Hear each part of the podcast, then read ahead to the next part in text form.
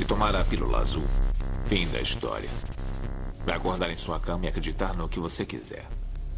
Se tomar a pílula vermelha, fica no País das Maravilhas. E eu vou mostrar até onde vai a toca do coelho. Lembre-se, eu estou oferecendo a verdade, nada mais.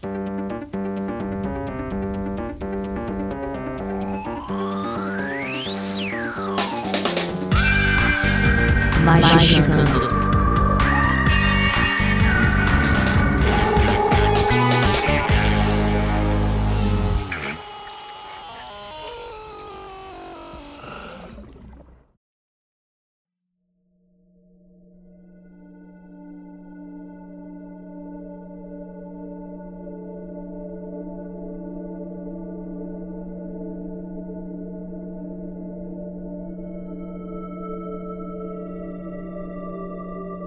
Magicando. Atenção, ouvinte do Magicante, está começando a sua semana preferida, o dia da semana preferida do seu dia, magicando aqui com vocês. E de Templo Astral até Encantando a Bacuria, você vai saber que nesse episódio vai ter de tudo, inclusive formas de pensamentos, palavras vírus e muita coisa legal. Eu sou André Fernandes e hoje temos aqui ela, Liv Andrade. Bom dia, minha pessoa, meus queridos. Eu, por favor, estou aceitando sugestões para a formação do Templo Astral do Magicanto. Mandem no meu tweet, arroba Lilica. Boa sorte. É. é então, meus queridos Vinícius Ferreira. Hoje vocês vão ver o Andrei protegendo o segredo de ordem. da ordem do meu cu. é... E temos aqui nosso querido Marcos Keller. Se o divino é onipresente, ele está lá na hora da suruba? Fica a dúvida aí. Olha aí. E Deus? Deus está presente em todo lugar, Deus está na suruba também. Tá cagando, que... Deus tá vendo. Exatamente. Aquela coceirinha que você sente no rabo? Não é o cachorro dando. Não é o não cachorro. Não é o cachorro lambendo. Aquela mão, caralho, mano, que horror. Ai, caralho, mano. É foda. Tem que deixar explicitamente que Deus não tá convidado. Mas não sei se ele é respeito. Traumatiza. É, não, se não, se não chamou, ele veio. É assim que funciona. E é isso, gente. Bora lá falar mais sobre essas doideiras mil logo depois dos recadinhos e a gente já volta.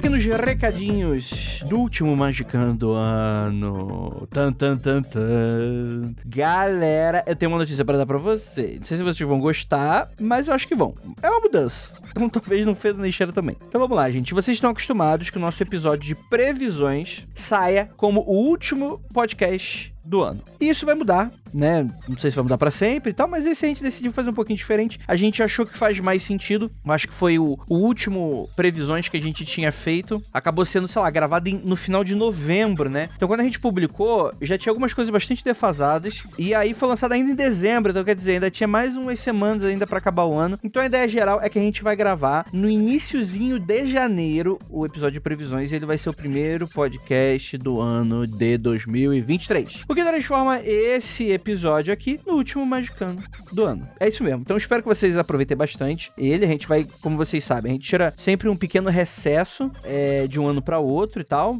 Mais ou menos um mês ali a gente já volta. Então gostaria apenas de agradecer muitíssimo a todos vocês que fizeram desse ano 2022 um pouquinho melhor, porque a gente sabe que não foi fácil para ninguém, tá bom, gente? Mais do que qualquer um, a gente do Magicando e vocês ouvintes sabem como é que foi esse ano, né? Então gostaria muito de agradecer a vocês que sempre estiveram com a gente, para vocês que não apenas estão aqui sempre com a sua audiência, com a sua paciência, mas também para vocês que estão apoiando a gente financeiramente de alguma maneira, né? Passou esse 2022 aí apoiando, né? Seja no Apoia-se ou seja agora no Orelo, e a gente impede encarecidamente para você avaliar 2023. Pessoal, pô, o Magicando ele é tão importante na minha vida, tipo assim, é, ele é um podcast super de nicho, então tipo assim, vai ser muito difícil os meninos anunciar uma, sei lá, uma Brastemp no Magic, vai ser difícil, vocês sabem, né? É um podcast super de nicho, de nicho, de nicho, de nicho. Eu acho que vale consideraria ah, uma mensalidadezinha de 23 reais para manter o sonho vivo, manter a chama acesa. Então a gente faz esse convite a você a tocar o seu coração, orelo.cc barra magicando, lembrando que magicando sempre com CK. Caso você se perca aí no endereço, é só ir lá no magicando.com.br que você vai encontrar o link para apoiar. E para quem já apoia na Aurelo, e somente na Aurelo por enquanto, a gente tem podcasts exclusivos assim. A gente ainda tá testando algumas coisas, tem umas mecânicas do Aurelo que ainda serão implementadas para janeiro, então existe uma limitação. É...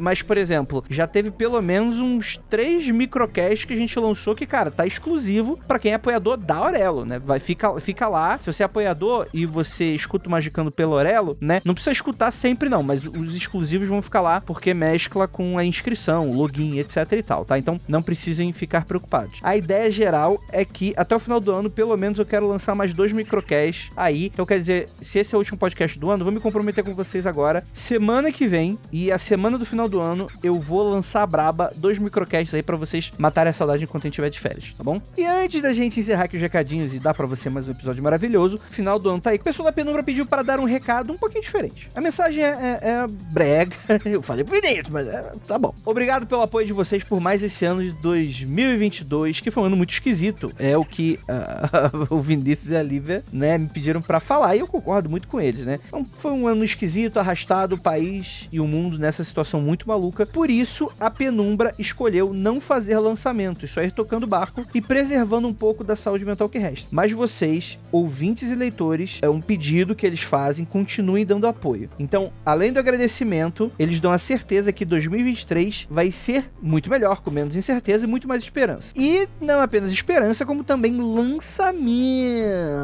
2023 já vai começar com lançamento que ninguém viu chegar. Então prepara. Ouvinte do Magicando é assim, fica sabendo as coisas antes de todo mundo. E para não encerrar sem uma promoçãozinha, o cupom de frete grátis que a gente anunciou outro dia vai valer só até dia 18 de dezembro, mas houve uma pequena mudança. Vinícius e Lívia chegou e falou: Andrei, pode estender esse prazo até o final do ano. Lembrando que quanto mais tarde você comprar, menos chance de chegar o, o papai Krampus aí com o teu presente, tá? Mas vai chegar, né? lojapenumbra.com.br, usa o cupom velho batuta, tudo junto, caixa alta na hora de fechar o pedido para pegar aquele frete grátis em absolutamente todos os produtos da loja. É isso. A gente agradece aqui tanto do Magicanto quanto da Penumbra. 2023 vai ser melhor e a gente conta com você para passar por mais esse ano incrível. Então é isso. Bora para esse episódio que ficou incrível e bora lá.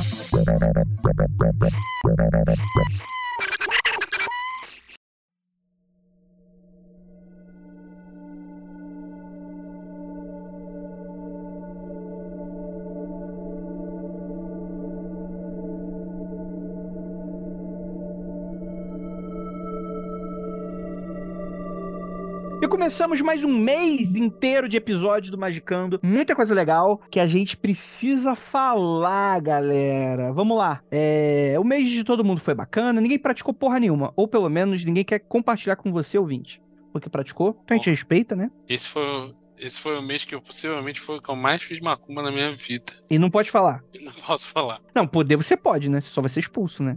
É, você é chutado. Que- quem, quem você ama mais? A ordem esotérica que você participa ou os ouvintes do Magicando? Minhas pregas.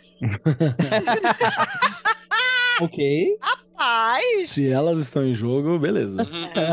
Aí eu acho que o ouvinte vai entender a negativa. Plenamente compreensível. Aí eu- aquele ouvinte mandando mensagem no Twitter. Mas eu vivo sem as pregas e é muito bom. Pois é. não é pra todo mundo. Entendi. Prega é superestimada, é os papos.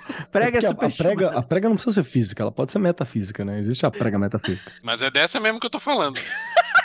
Caralho, mano. Prega metafísica, é. Põe pra jogo. É aquele meme, aquela tirinha lá. Posso fazer magia sem banimento? Aí aparece aquele Egum de 2 metros de altura. Que só aparece no, no quadro da tirinha a cintura pra baixo, né? Que de tão alto e com a giromba gigante, né? É isso. Entendi, entendi, entendi. Tá, e ninguém quer conversar com. É segredo. Segredo de ordem e, e segredos secretos. Não é pra você, ouvinte. A não ser o ouvinte apoiador que vai. Mentira, não vai não. É, vai estar recebendo episódios aí, isso aí falando de cartinha esse mês. É, gente, vamos lá. Eu vou começar então aqui lendo os e-mails. A gente teve vários episódios super maneiros. Infelizmente, a gente não vai ler os referentes a Wakanda Forever, que a gente gravou secretamente. Nem os ouvintes apoiadores sabem, a gente gravou secretamente e deve ser liberado na semana de publicação desse episódio. Então, ele vai. é, qualquer e-mail que você queira mandar aí, o Wakanda Forever, é, pode mandar, que ele vai ser lido no próximo Mais Coffee Break. Então vamos lá. Voltando para falar sobre o tema Qual CEP do seu templo astral? No qual a gente esqueceu de falar sobre. Como é que era? O, o Palácio da Memória? A gente pode dedicar um pouquinho de Palácio da Memória hoje, né? Foi o nosso Magicando 174 ouvinte fala o seguinte: Olá, queridos do Magicando. Escutei um episódio recente sobre templo astral e gostaria de compartilhar como me relaciono com esse conceito, porque acredito que é um tanto peculiar. É, é Gilead seu nome, né? Beleza. Como uma pessoa tímida, ao longo da minha vida precisei aprender a me expressar, o que me exige uma energia enorme. Constantemente me percebo fugindo da realidade, seja devagando, seja em narrativas fictícias na minha cabeça, seja em MMORPG ou qualquer desconexão com a realidade. Vivo isolado, mas não acho que isso seja necessariamente ruim. Ouvinte, sinto lhe dizer que você é esquisito, mas eu não tô te julgando porque eu também era e continuo sendo. Acredito que meu templo astral seja uma intersecção entre os conceitos da Nanda e da Lívia sobre um espaço de fuga da autoproteção. Entretanto, é um espaço amorfo, não meu por muito tempo. Por mais que eu não veja como um espaço definido, sinto que me acompanha ao longo da vida, como se meu templo fosse uma porta entre a nossa realidade e o astral. Sempre em movimento, nunca aqui e nunca lá. Como estou constantemente num espaço desconexo, senti que deveria construir algo nessa realidade também, com fundamentação no meu eu. Parece estranho, mas vejo o meu Twitter como o meu templo astral do avesso. Jesus amado, o que, que, você tá falando da tua Meu vida? Deus do céu. Peraí, você é o Elon Musk ou você simplesmente usa esse Twitter? Não, ninguém é o Elon Musk. Ninguém é idiota a esse ponto, Lívia. E ninguém tem o dinheiro do Elon Musk também. É, ok. É, literalmente ninguém tem, né? É, ele, literalmente, assim. né? Enfim, ele fala que ajuda o tímido dele a sair dos devaneios constantes. É um conceito oposto ao templo astral. Serve para conexões para exposição para expressão pública, porém se assemelha em ser uma estrutura em desenvolvimento constante com base no eu. Esse processo não foi consciente no primeiro momento, mas quando entendi que era meu espaço, abracei com muita força. Sinto meu Twitter como algo sólido, assim como um astral. Eu já tenho algumas coisas para falar sobre isso, não sei se eu concordo. Mas o passar do tempo e com o conforto que senti ali, aprimorei meu eu comunicativo, ganhei forças em questão que eram sensíveis a mim e acredito que nesse ponto posso me relacionar com o templo astral como um espaço para se aprimorar. Nesse lugar, eu tento expressar tudo o que sinto, tudo que me atrai, tudo que me interessa, porque me sinto bastante confortável em ser quem sou ali, o que não acontece em outros contextos. É um pouco sobre se sentir em casa. A respeito do templo astral, visito poucas vezes, geralmente antes de estudar ou antes de dormir. Esses são momentos em que sinto que ele me atrai como um chamado. Ele é uma catedral biblioteca com um poço e algumas coisas a mais, como alguns espólios de vida que vou representar em esculturas e pinturas. É uma junção de catedral e floresta, onde as plantas tomam conta da maneira que querem. Cheguei a construir ele no Blender. Olha aí. E vou mandar uns Legal. para vocês, mas é apenas um esboço. Bom, espero que consiga captar um pouco desse sentimento que tenho a partir dessas minhas necessidades e como o templo astral me ajuda. Eu já queria fazer já um adendo aqui. Pa- eh, metade desse e-mail aqui não é templo astral, né? Você é uma pessoa in- introspectiva só. E é normal. Ó, ó, a- o uso da palavra normal aí, por favor.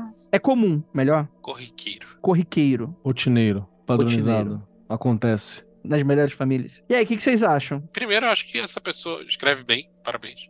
É, ser alfabetizado é, é não é uma coisa rotineira, não é uma coisa comum, não é uma coisa normal. Então, parabéns por essa conquista. Segundo, acho que ele falou que visita. Ele ou ela? É Guile, mas não sei se é ele Tá, ou ela. Essa não tá pessoa claro. disse que, que visita poucas vezes antes de estudar e antes de dormir. Caralho, considerando que você dorme todo dia, Não você é pouca visita vez, não. mais do que a maioria das pessoas. Então, sei lá, revisite esse conceito de visita pouco. Concordo. O que, que você acha, Kelly? Cara, eu achei que ele fez uma soma. Essa pessoa fez uma soma muito louca aí de algumas coisas. Que beleza, você chamar tudo templo astral, tudo bem, tá na tua cabeça, se funciona pra você é o mais importante. Você não tem que ficar puxando padrão segundo o que a gente fala, ou segundo qualquer outra literatura, que não seja algo que faz sentido pra você. Mas você tá juntando uma porrada de técnica numa coisa só. E é bem engraçado também que quando a gente fala dessa técnica, como é uma coisa nossa, né? Uma realização, uma conquista nossa, a gente fica meio orgulhoso, né? Mas é é meio merda quando a gente conta pros outros. Eu falo alguma coisa que pra mim é muito foda, conto pra alguém, a pessoa fica meio, tipo, caguei. assim. não. Grande bosta, hein? É, tipo, Grande não é, bosta ser advogado. É, então é muito louco isso quando, quando acontece, assim. Mas tem umas paradas muito interessantes. Como, por exemplo, esse rolê que você falou a respeito do Twitter e tal, tá mais pra uma percepção sua. Ou tá mais pra uma transposição de como você sente com algo, como você transpõe isso pra aquilo. Não é exatamente um templo astral. Pode ser que eu não tenha entendido, né? É bem provável, porque, como eu disse, ser bem alfabetizado é um diferencial, que não acontece com todos. Então pode ser que eu não tenha entendido por não estar nessa camada da população. Pode ser que não tenha sido bem descrito por ser uma percepção muito particular e talvez seja a primeira vez que você tá externando isso. Mas tem algumas paradas legais, assim. É, aparentemente, no rolê de templo astral, que é você ter um espaço privado, pessoal, para você organizar suas ideias, organizar as coisas, tá funcionando. Mas também,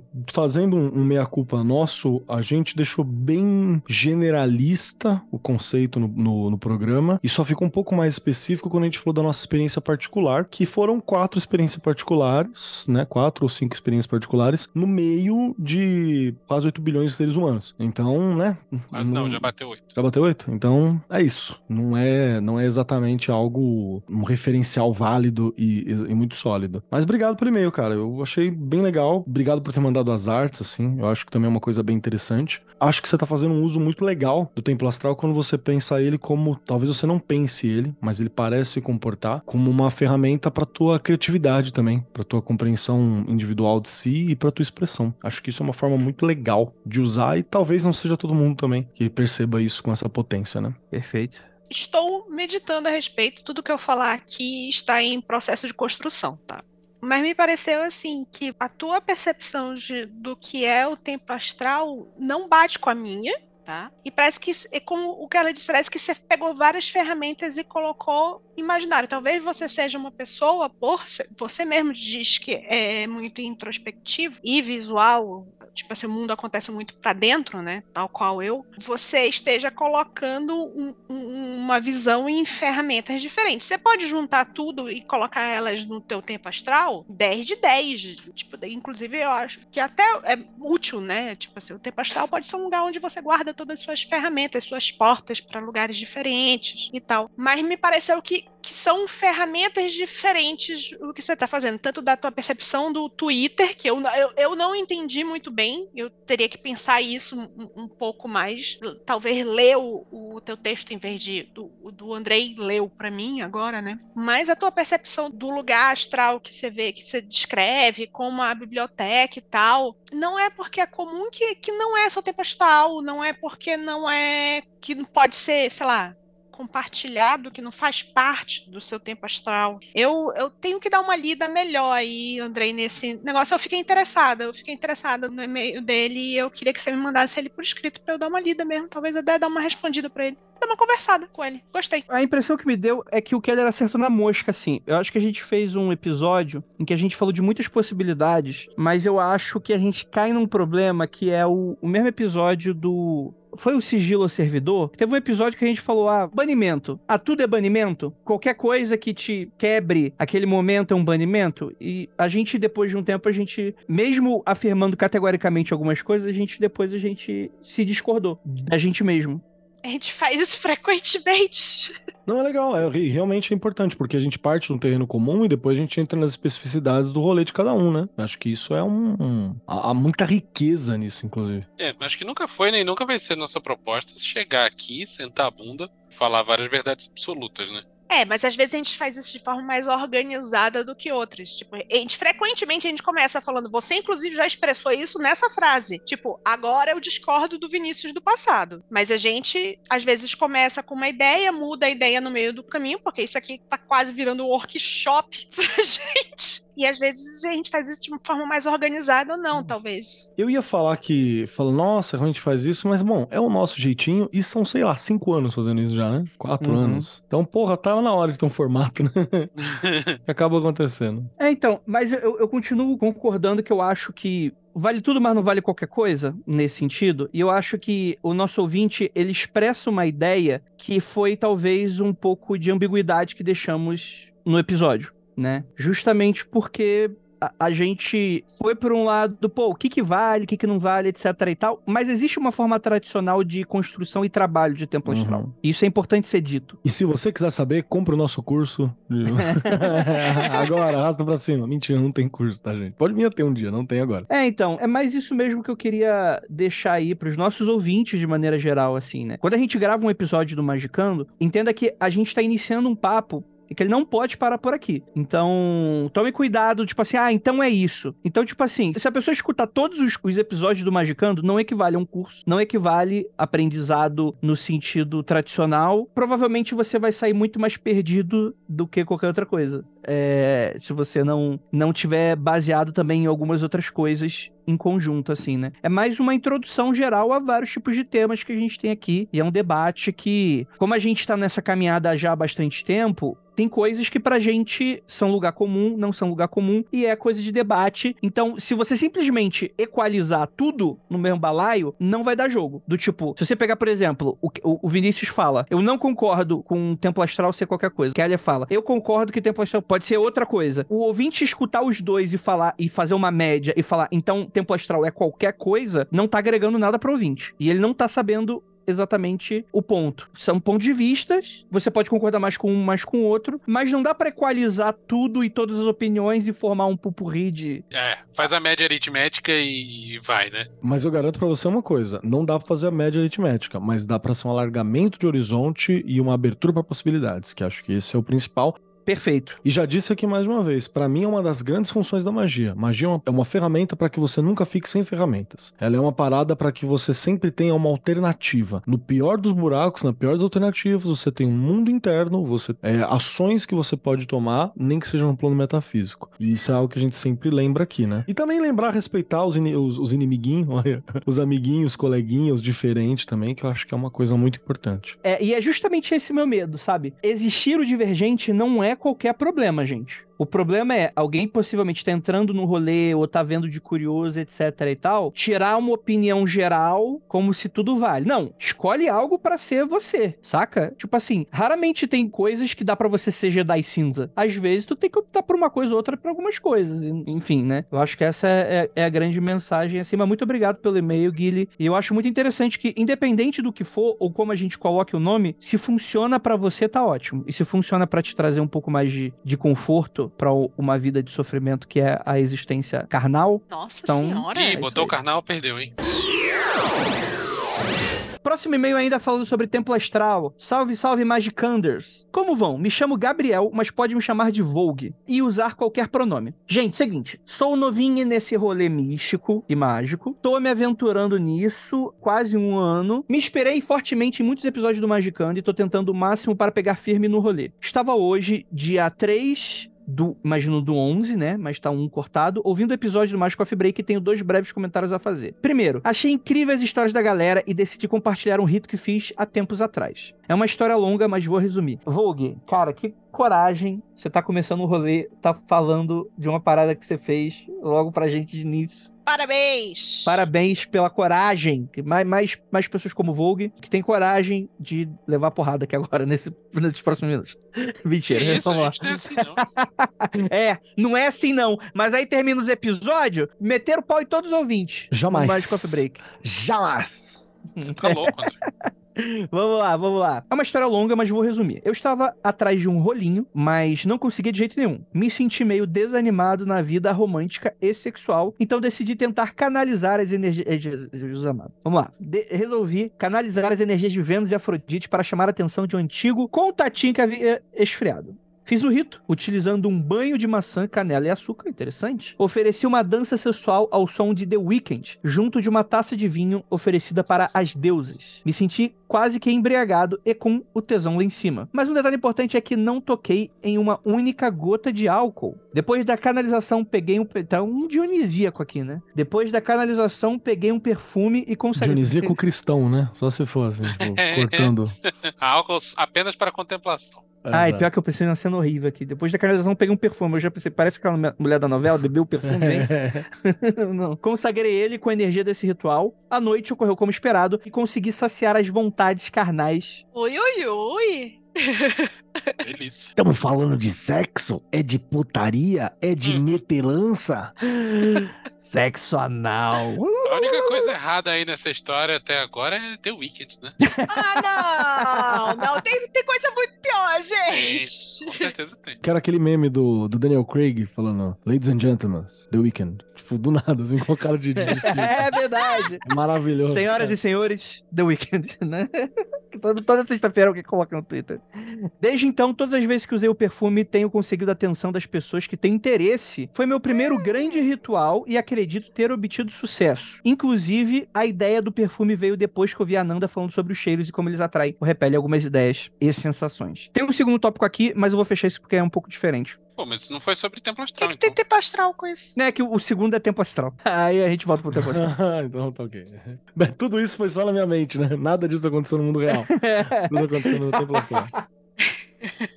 Não, assim, eu achei muito interessante. Eu não posso falar da técnica, porque eu não tenho experiência com esse tipo de formato, mas parece muito aqueles feitiços de adoçamento, né? Não é uma amarração, acho que é bom deixar isso bem claro, não tem aspecto de amarração, mas de adoçamento mesmo, que é muito comum até mesmo em, feitiçaria, em, em bruxaria, em elementos de umbanda, que rola às vezes, né? Do tipo. Tem umas técnicas aqui, mas eu nunca coloquei pra prática, não, porque assim como o Opa. Tinder, eu já estava há muito tempo me relacionando, então nunca vou testar, mas se quiser depois eu compartilho umas técnicas. Vou fazer episódio de adoçamento do teu pinto ou da tua Adoçamento das partes. das partes íntimas. é, E pra você que tem cloaca, tem espaço pra você também, não se preocupe. exatamente. Caraca, no ser humano. Eu tinha um amigo que. Não, não vou Não, falar não, não. Não, não, não, não, não, não, não, não. Não. Ele dava um nome pra Não, não, só não, não. isso.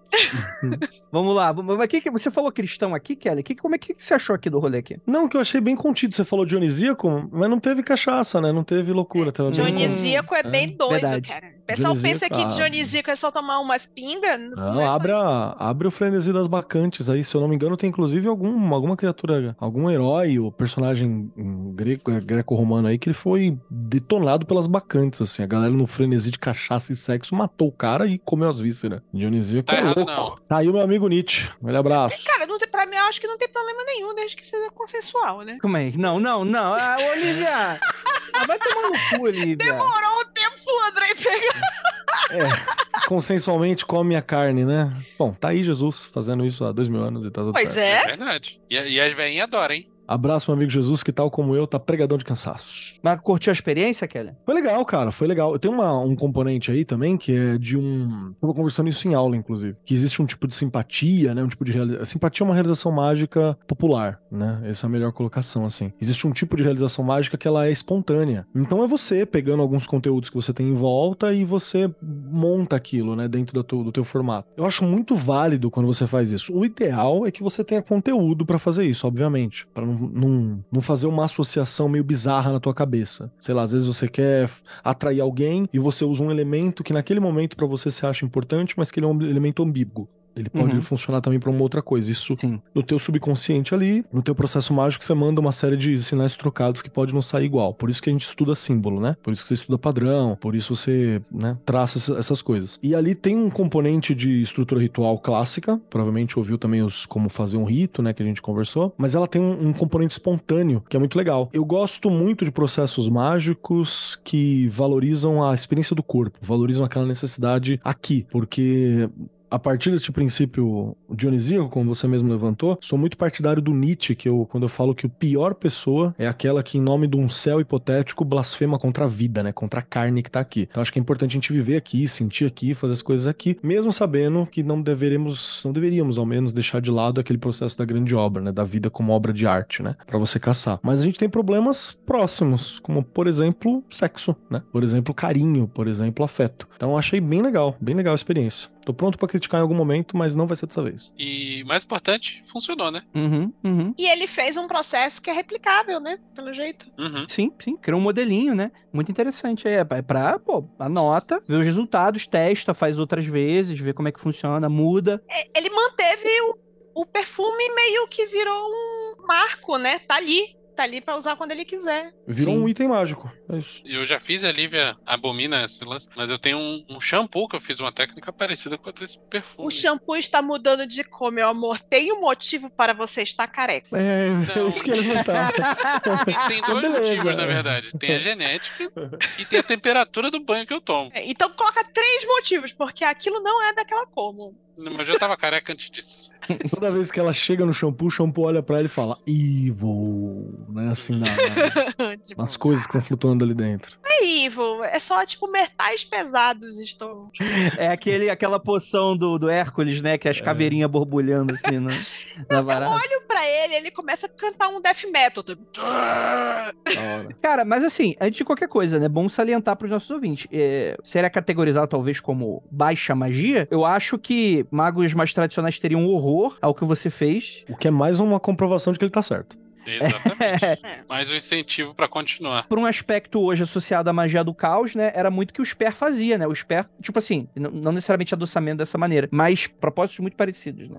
o- Sabe, sei lá, o que, é que o cara fazia, porque o cara, o cara era de uma fudelança total, né? Afinal, tem aquela frase mais famosa dele, como é que é? O tudo fornica? Como é que é, o Vinícius? É, algo assim.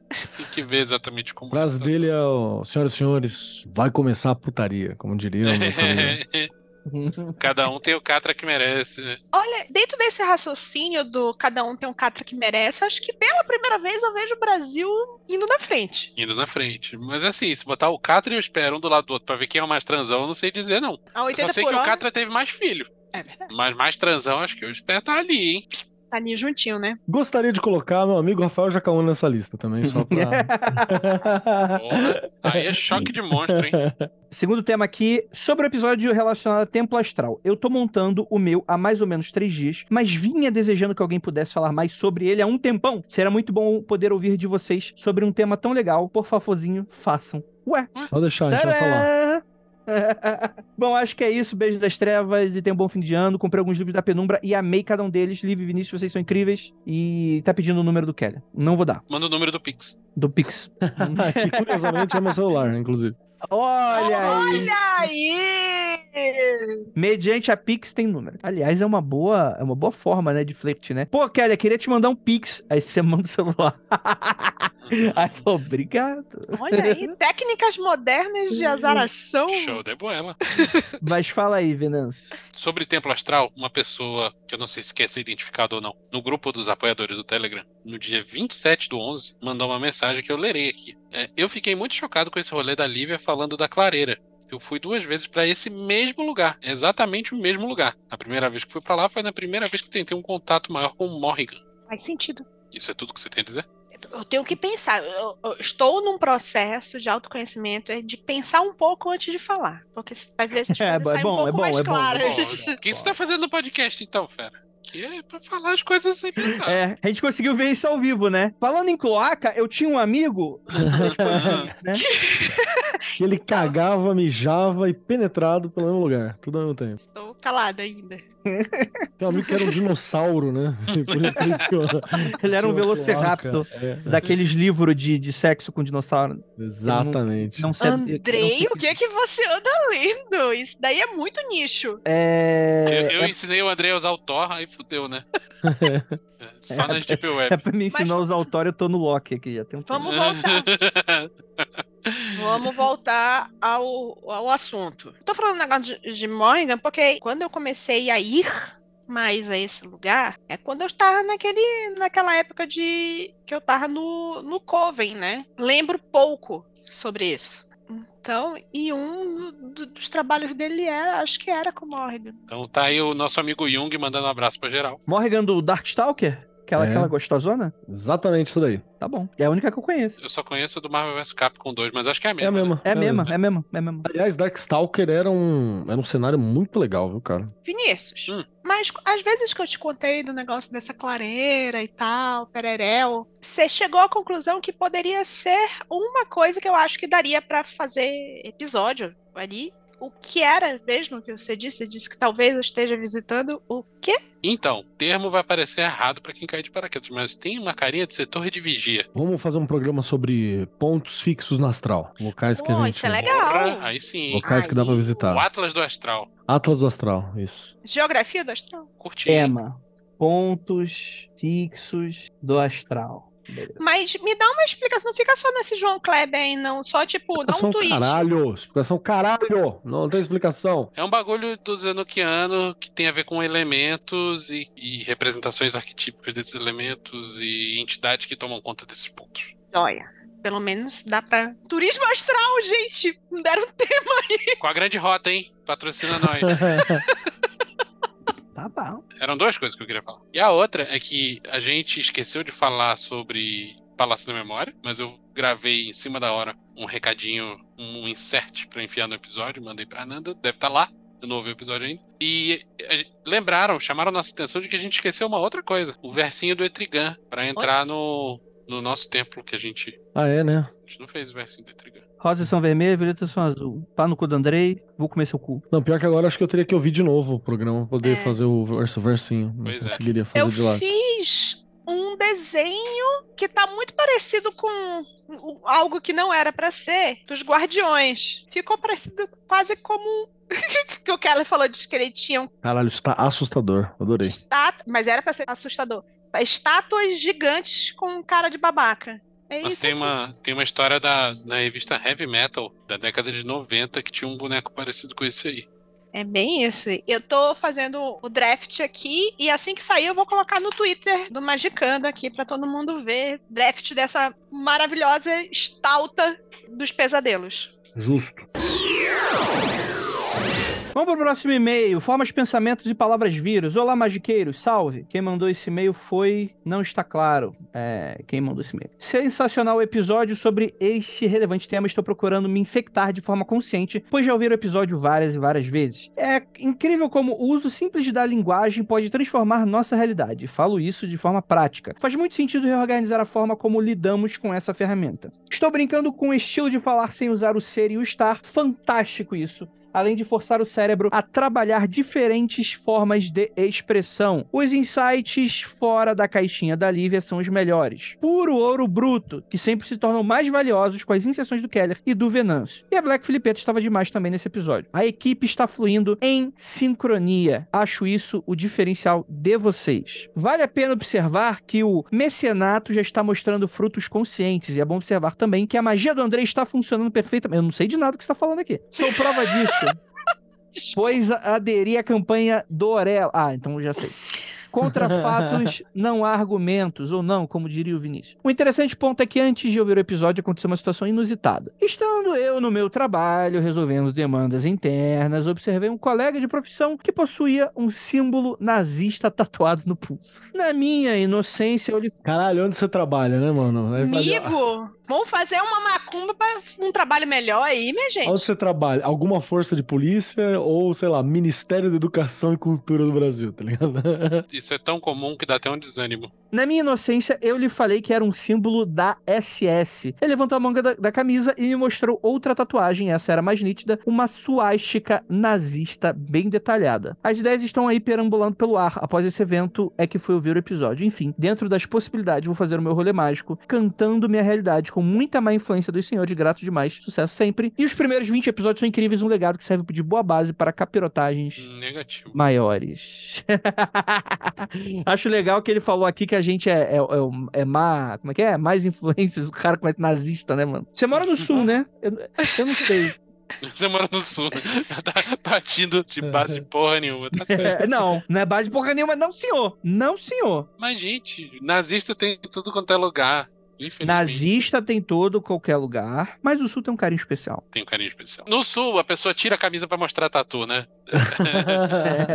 É, anda, vai pra praia, né? É. Sem camisa. É, a gente tava no Ceará, não vi um nazista no Ceará, só pra avisar aí. Sará só tem gente boa, gente. Pô, mas achei legal que. Qual o nome da pessoa, André? Então, a pessoa não tá aqui, eu não sei se a. Vamos dar um nome pra essa pessoa? Agora? James. Agora. Não, tem que ser um nome mais, né? Porra. Adalberto. Alberto é legal. Adalberto. Nosso querido Adalberto fez o exercício de falar sem o ser estar. O PT Prime, né? Eu admiro muito a pessoa que faz isso, cara. BR Prime. BR Prime. Eu acho que esse é um exercício pouco. As pessoas escutam e falam, haha, legal, e ninguém faz. Então, parabéns pra pessoa que, que tentou fazer. É isso, bração aí pra você, querido. Você não se identificou. Se identifiquem, gente. O O que acontece depois que a gente morre, magicando 165? Olá, me chamo Maria e gostaria de fazer um comentário acerca do episódio 165. A Virgem é aquela Maria? A famosa mundialmente? Coitada, mas a mulher deve ter ouvido isso demais. Porque se foi, se foi ela, porra, ela tá diretamente do outro lado, né? Ela vai, tipo, confirmar ou não. Exatamente, né? Ah, sim, entendi. Não sei bem como categorizar esse e-mail, pois é uma mistura de rolê do Kleber com contribuição pro Magic Coffee Break. Opa. Ok. Porra, total que a Maria original diria. É. Pô, foi um rolezão, mano. A gente ajudou 12 negros e, porra. Perfeitamente. 12 maluco, dei a luz do nada, pareceu um anjo, tava doidão. Porra, meu filho tinha 12 anos, matou uma pá de gente. Tava metendo louco, meteu louco nos velhos no templo. Isso aí. Bom, há alguns meses fui internado em um hospital psiquiátrico, meu Deus. Até aí tudo bem. Não, não tá tudo bem, não. Não Espero tá que tudo esteja bem, não, agora, é. né? Espero que esteja Espero- agora. é, exatamente, espero que esteja bem. Agora, o problema foi que o hospital era espírita kardecista, Jesus Puta, amado. aí não tá tudo bem mesmo. não tá mesmo, né? Puta merda. Cara, o hospital que já é espírita já tá pronto pra se comunicar com o outro lado. Será que eles estão, tipo, facilitando a passagem? Esse é o rolê? Cara, eu, eu gosto do Magicano que a gente pode fazer- falar esse tipo de merda sem dar problema diferente do mundo freak. Um beijo pra todos os nossos amigos kardecistas, amamos vocês, mas não tanto Kardec. E boa parte das dinâmicas envolviam práticas da religião, que por si própria não me interessam, pois sou pagã. Porém, como não tinha mais o que fazer, precisava convencer os médicos de que estava melhorando, e é mesmo assim, cara, que situação doida. Cara, isso é antiético pra caralho, né? Eu não sou Uhum. psicólogo, mas isso aqui. E aí você não quer participar porque não é da tua religião, você não concorda com aquela prática, e aí tu nunca vai receber alta do lugar? Olha, não sei qual é o esquema, mas talvez, talvez tenha, tenha um acordo subentendido de se você não concorda, por que você foi pra porra do hospital espírita. É que ela falou, fui internada. Ela não falou, me internei. Sim, sim, O que dá uma camada grande de É. interpretações aí, né? pode crer. Em uma delas, o assunto era reencarnação, e aí que entra Blavatsky. Bora. Opa! O, pa- Melhorou, melhorou, melhorou. o Potencial. palestrante falava sobre como podemos evoluir para que possamos reencarnar em outros planetas. Tudo isso envolto em um discurso extremamente culpabilizante, que quase sempre vem quando discutem a suposta evolução espiritual. Não aguentei aquilo e simplesmente fingi passar mal pra sair de lá. O que é péssimo, né? Porque eles vão falar que você tá obsediada por Uhum. espíritos do mal. E foi assim que eh, descobri que existe uma grande correlação entre Allan Kardec e Helena Blavatsky. E ela termina o e-mail assim. Enfim, não sei, mas eu acho que essa correlação ela não é tão correlacionável. Ela tem graus de interseção em algum ponto, mas isso não é uma relação direta não, viu? É, eu acho que o Kardec não fala nada disso, né? Isso aí é o espiritismo brasileiro, que é um- uma salada muito louca. Não, não tem um rolê que eu posso estar falando eu- errado, assim, porque eu vou chutar de cabeça agora, sem referência. Mas tem um rolê de que o Kardec ele tinha interesse em participar da Cidade da Blavatsky e parte do rolê dele é depois, é pós-leitura da Blavatsky também, ali, contemporâneo. Então tem uma influência da Blavatsky no, no espiritismo kardecista, sim. E de novo, abraço para nossos amigos espíritas que melhoraram em muito Kardec, inclusive. Mas tem. Tem uma intersecção, tem uma intersecçãozinha de não, eu leve, ia falar assim. que tem uma galera aí do espiritismo atual que puta que pariu. Ah, não, mas tem, né? Aí não tem jeito. Por isso que eu falei pros nossos amigos. É, não, não à toa que tem um monte de bolsodiva, bolso doida, que é tudo isso aí. É, tô, tô aí, tô aí esperando o, o, como que é, o Moro Emanuel, né? Tá aí, firme e É. Moro, é, Moro, mano. Meu pai do céu, eu, não te- eu precisava muito não ter lembrado disso. É legal que eu, eu citei isso na viagem, minha mãe tava lá, ela falou, não, Andrei, claro que não, a gente- que é espírita, a gente sabe, o, o Emmanuel começou a falar um monte de coisa. Aí eu falei, ah, bom, que bom que ele não é Emmanuel, né? Mas aí já é o universo expandido, né? É, o quanto eu, fa... eu aloprei espírita com a mãe do Andrei no rolê também não tava escrito. Né? Me odiado.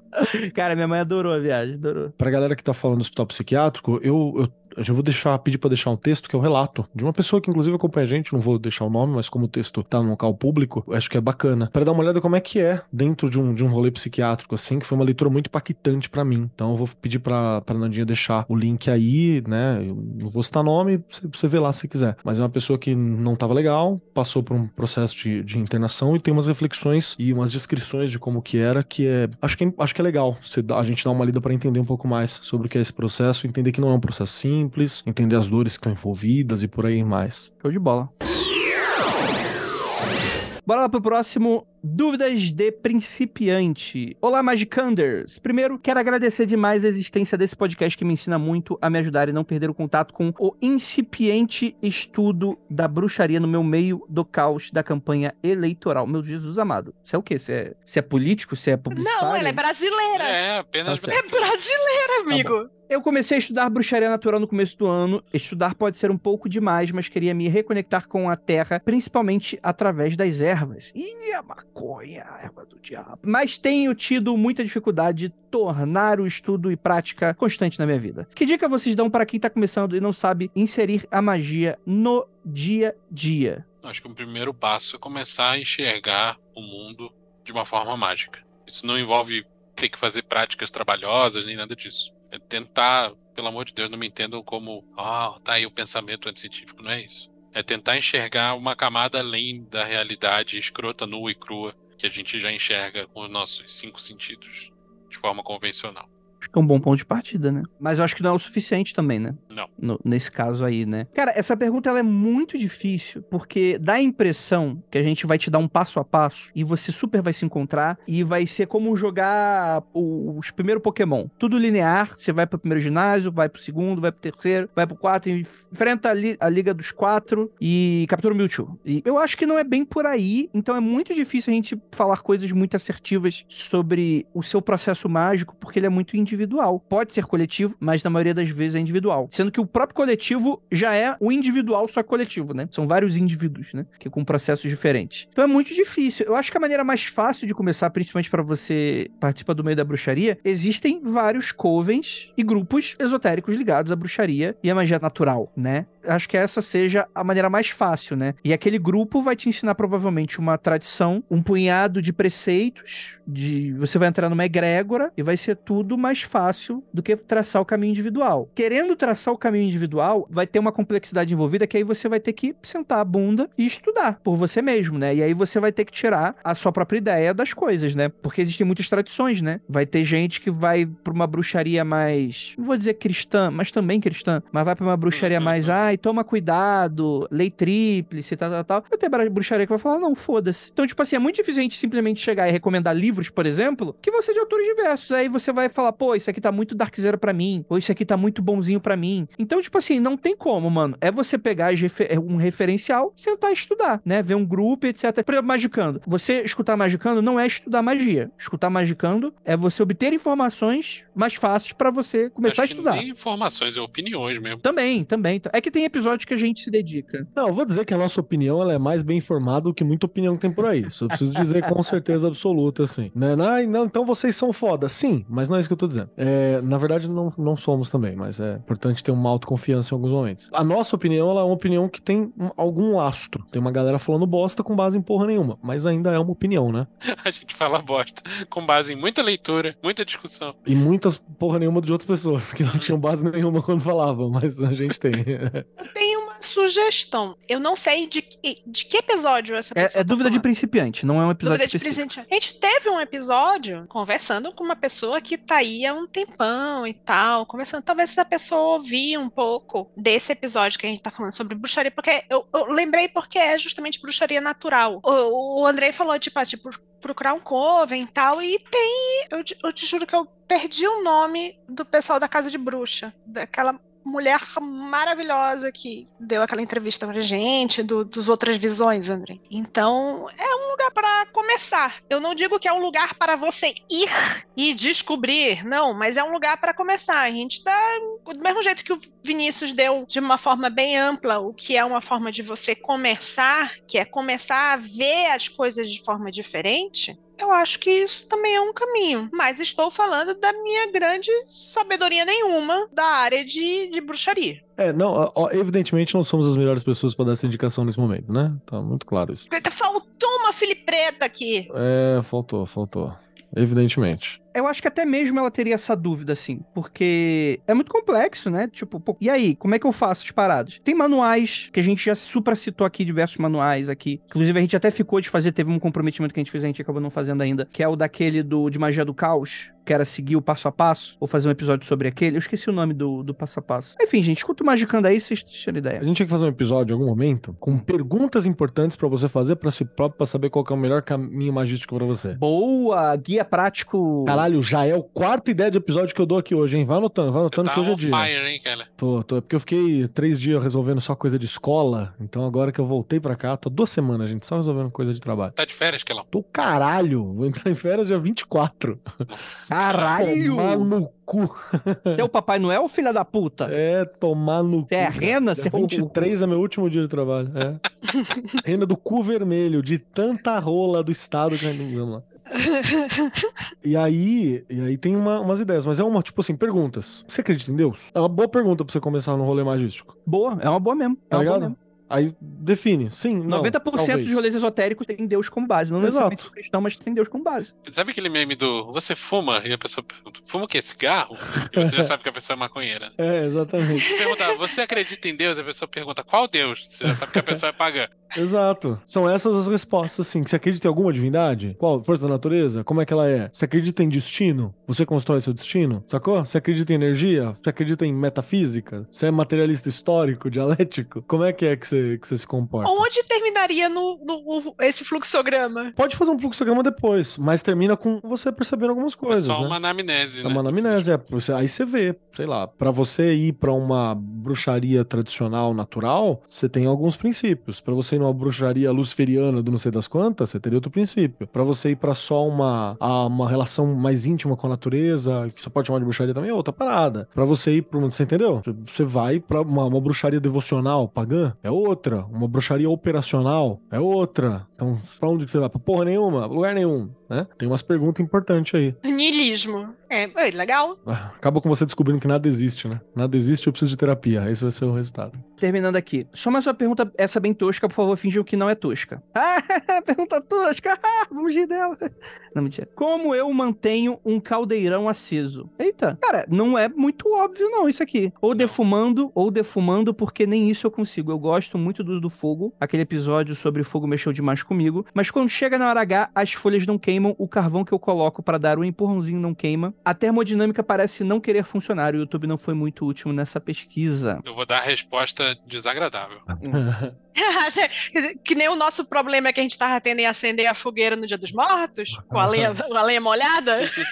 Não, não. A, a- a resposta desagradável é: você vai precisar de uma furadeira e de uma broca de metal e fazer alguns furos na lateral do seu caldeirão. Porque caldeirão não é usado pra você botar o fogo dentro É, dele. o fogo vai fora. dele. Então, o lance é: se você quiser queimar coisa dentro, você tem que ter espaço pra ventilar, tipo, para entrar ar. De preferência pela lateral, pra circular ou subindo pela, pelo furinho na lateral e saindo pela boca, ou entrando pela boca e saindo pelo furinho na lateral. né? Você precisa de Se um... você não fizer isso, vai faltar oxigênio e você vai ter que ficar ventilando o tempo todo. Seja soprando, seja abanando, seja botando um ventiladorzinho ou estando ao ar livre com o vento natural correndo. É, mas isso é muito louco mesmo. Eu- Isso é um, um- um ponto que o Venâncio tá levantando que é legal. Engenheiro macumbístico falando. Não, mas é real, porque eu conheço uma galera que usa o caldeirão dentro de casa pra pôr fogo dentro do caldeirão. E eu, eu fico. Ah, eu, eu faço isso também. Então, eu entendo, mas, tipo, não é o melhor ferramenta para isso, inclusive, Uhum. né? Porque é o que faz menos sujeira. Eu tenho como te dar uma resposta, ouvinte. Você vai precisar de um litro de álcool. Um litro de álcool, um extintor de incêndio um e uma Uma- roupa daquela de bombeiro. Aí a gente, se é um bombeiro gostoso, a gente já pode Bombeiro pensar em tacar fogo numa, Gostoso. numa cortina, num- numa Eu vou fazer o seguinte, já que a Carolzita não tá aqui, eu vou pedir a Jota um adendo de dois minutinhos, três minutinhos que seja, da própria Carolzinha respondendo essas duas perguntas de maneira breve.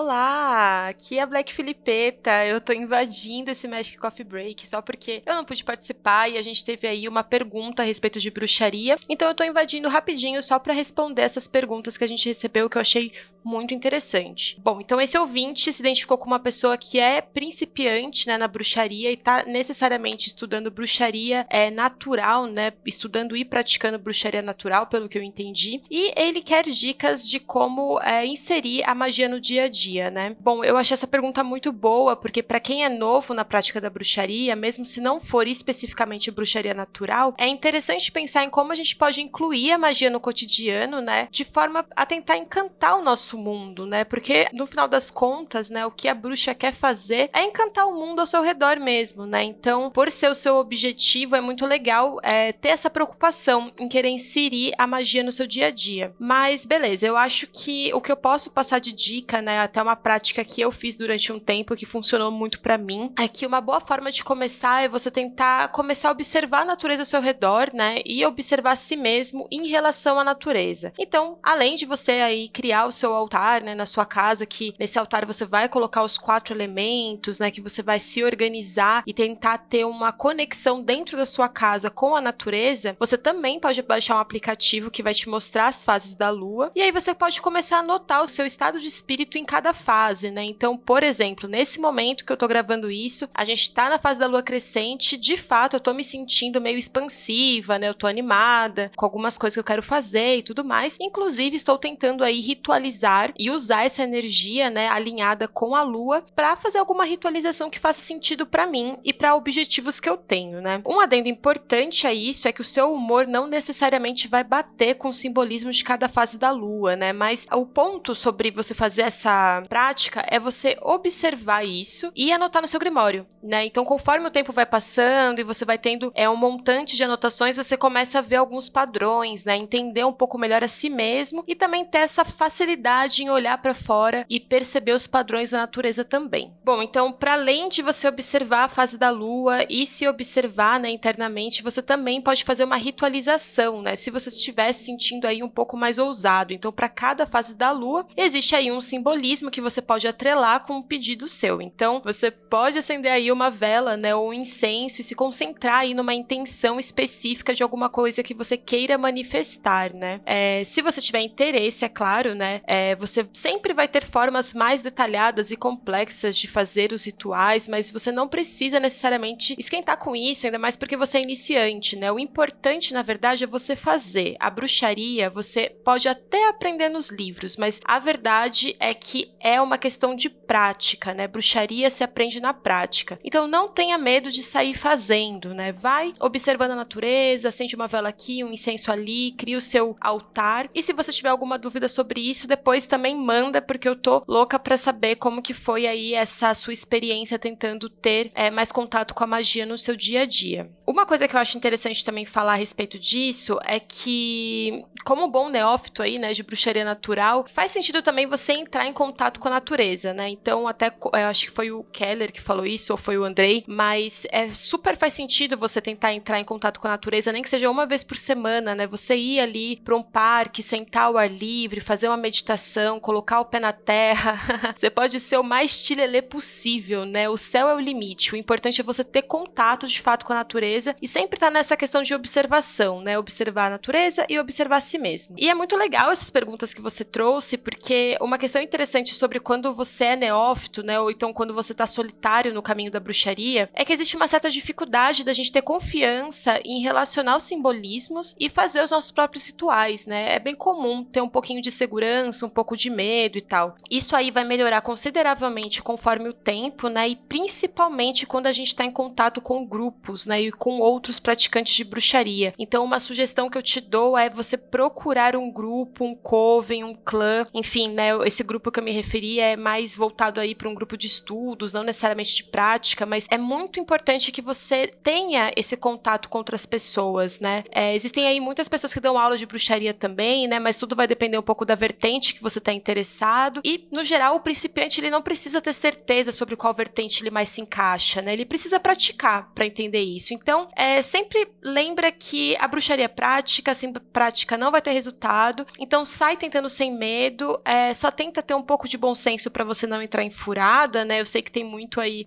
é, tem muitos relatos aí de rolês do Kleber que você pode ter uma noção do que você pode tentar fugir, né? Se tem algum tipo de alerta vermelho aí em algum grupo que você se relacionar. Mas o importante é você realmente ir movimentando essa energia aí para cima aí da sua prática e ter consistência nisso para que você tenha resultados. Bom, então a sua última pergunta foi sobre como acender o caldeirão. Cara, eu adorei essa pergunta. Eu achei ela genial, porque essa pergunta não é tosca de forma nenhuma e ela, inclusive, me mostra que você tá de fato colocando a mão na massa, né? Então, como o Vinícius falou no episódio, né? De fato, o caldeirão não é feito para você acender por dentro, né, gente? Não conta para ninguém, mas o caldeirão é uma panela, né? Mas vamos fingir que isso não tá. Ó, vamos fingir que eu nem falei isso, né? Ou, pra bruxaria, o caldeirão ele é super importante, né? Para muitas vertentes, ele vai simbolizar o útero da deusa. É o lugar que a bruxa vai criar e manifestar aquilo que ela quer colocar no mundo, né? Então, então sim, é isso mesmo. Você tem que dar um jeito aí de colocar aí fogo dentro do seu caldeirão, fazer essas ritualizações. Eu adorei que você tá preocupado com isso. Inclusive, você até falou, né, que você queria usar o carvãozinho ali para fazer uma defumação e não deu certo e tal. E de fato existem algumas técnicas para você poder acender o seu caldeirão. Mas de vez de te responder de imediato, eu vou te fazer uma pergunta em contrapartida, né? É, a minha pergunta é: aonde você vai acender esse caldeirão? Porque assim, se você, assim como eu, também é uma bruxa urbana e mora num apartamento no meio da cidade, é extremamente arriscado causar um incêndio, né? Principalmente se você ainda não manja muito de como fazer isso, se você ainda tá começando e tal. Então, se esse for o seu caso, acender uma vela dentro do caldeirão já é jogo pra caramba. Você pode só pegar uma velinha ali, colocar dentro do seu caldeirão e aí você pode fazer as ritualizações, né? Inclusive vai durar um tempo razoável, né? Para você não ter é que se preocupar o tempo todo de estar tá acendendo o caldeirão de novo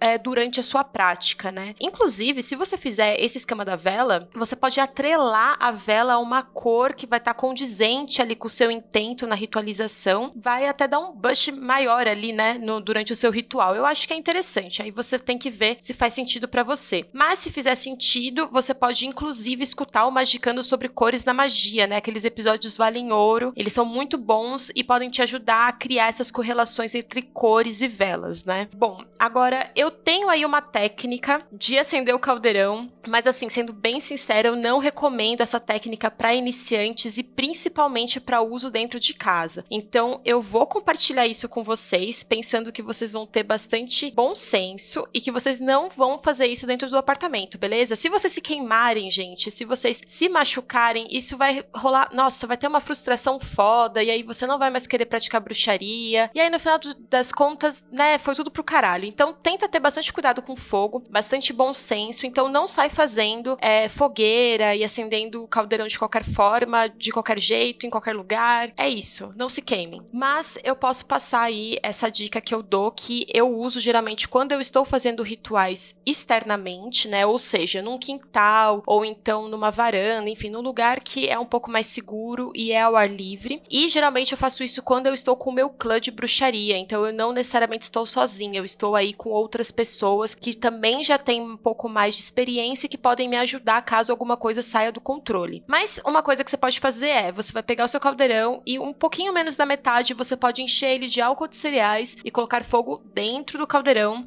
e ali você pode, meu, queimar pedido, queimar erva. Cara, você pode, o céu é o limite também. Você pode fazer um monte de coisa, um monte de tipo de rituais diferentes e eu adoro usar o meu caldeirão é durante os rituais, ele é bem importante para mim também. Então, quando eu estou com o meu clã, geralmente eu faço dessa forma. Mas, de novo, gente, por favor, tomem muito cuidado aí com fogo, porque real eu já ouvi falar assim de muita gente que se queimou mesmo, que se machucou e a gente quer evitar isso, né? Bom, mas é isso. Basicamente, contando com o seu bom senso, eu acho que se você estiver dentro do apartamento, você vai usar a vela e tá tudo certo. E se você estiver fora de casa com outras pessoas, você pode ser um pouquinho mais ousado, contando que você tem aí é todo um cuidado, né? Aquele carvãozinho que você estava se referindo, gente, aquele carvão ele é muito difícil mesmo de, de você acender, mas uma coisa que você pode fazer é usar maçarico, né? Mas é aquilo que eu falei, né? Sempre tomando muito cuidado com o fogo e tentando não se queimar e nem causar nenhum incêndio aí na sua casa. Por fim, eu vou te deixar três dicas que eu acho que pode ser que te ajude aí, né, no seu caminho, nessa trajetória nova que você tá criando para você dentro da sua prática mágica. A primeira dica é a leitura do livro A Dança Cósmica das Feiticeiras. Esse livro é um clássico da bruxaria, é super importante para o praticante em geral, independentemente de qual vertente a gente está falando.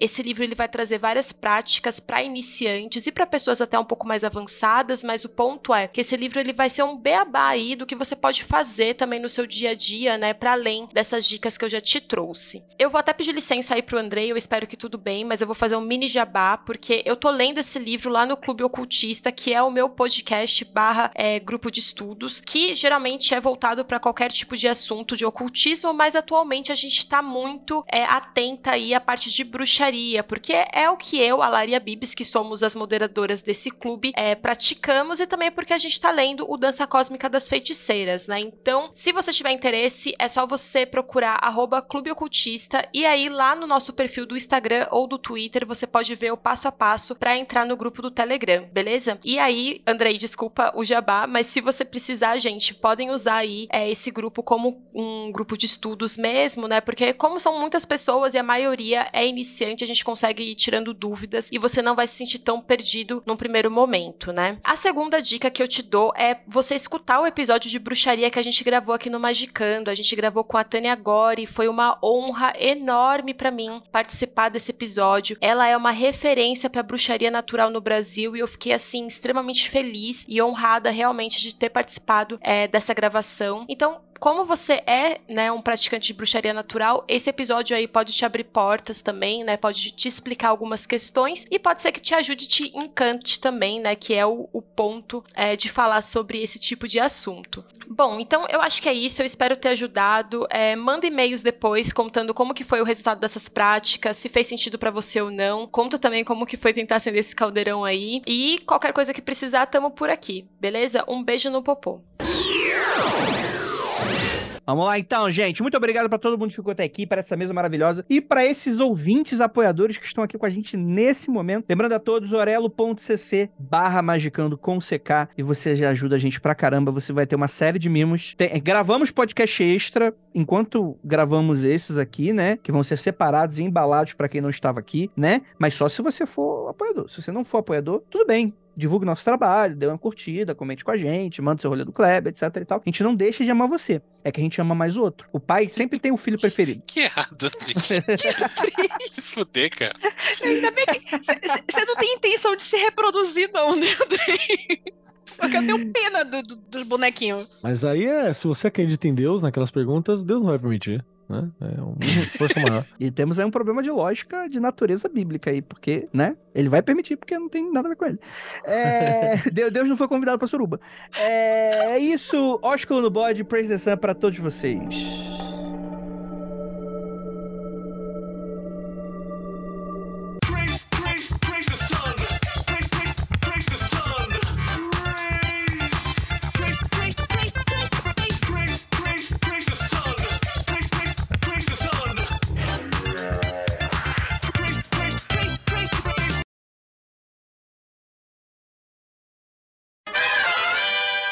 As pessoas acham que fazer fogueira, acender fogo é complicado. Acender fogo é simples. A questão é que você precisa aprender sobre, como tudo na vida. Vou dar um exemplo que tem muito a ver com o que vocês estão falando. Cara, acender uma churrasqueira parece ser o mesmo processo de acender lenha.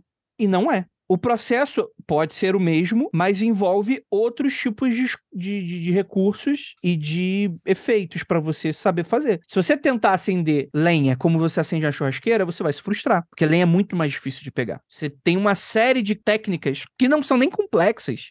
É mais sobre o quanto que você tem disposto e o quanto você sabe fazer aquilo, né? Vaselina, algodão isqueiro. Vai por mim, gente. Ventilador. Secador de cabelo. Tem Secador de pessoas, cabelo. Tem pessoas nesse chat que me viram acendendo uma fogueira com ventilador e ficaram, caralho, que ideia foda. Não, mas é, ué.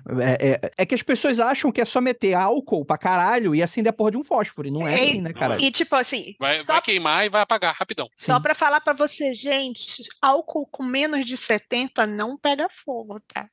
Até finge que Pega, pega. pega sim. finge que pega, Pega mas não não, menos de 70 não pega fogo, não. Pega. Ele já vi, já vi álcool a 50% apagar a fogueira. Já viu o uísque pegando fogo com 40? Mano, que porra de uísque era esse? já, Qualquer já um, usei, já usei um. pinga no, no, no lugar de combustível pro carro. É, tem Corote, né? Pra...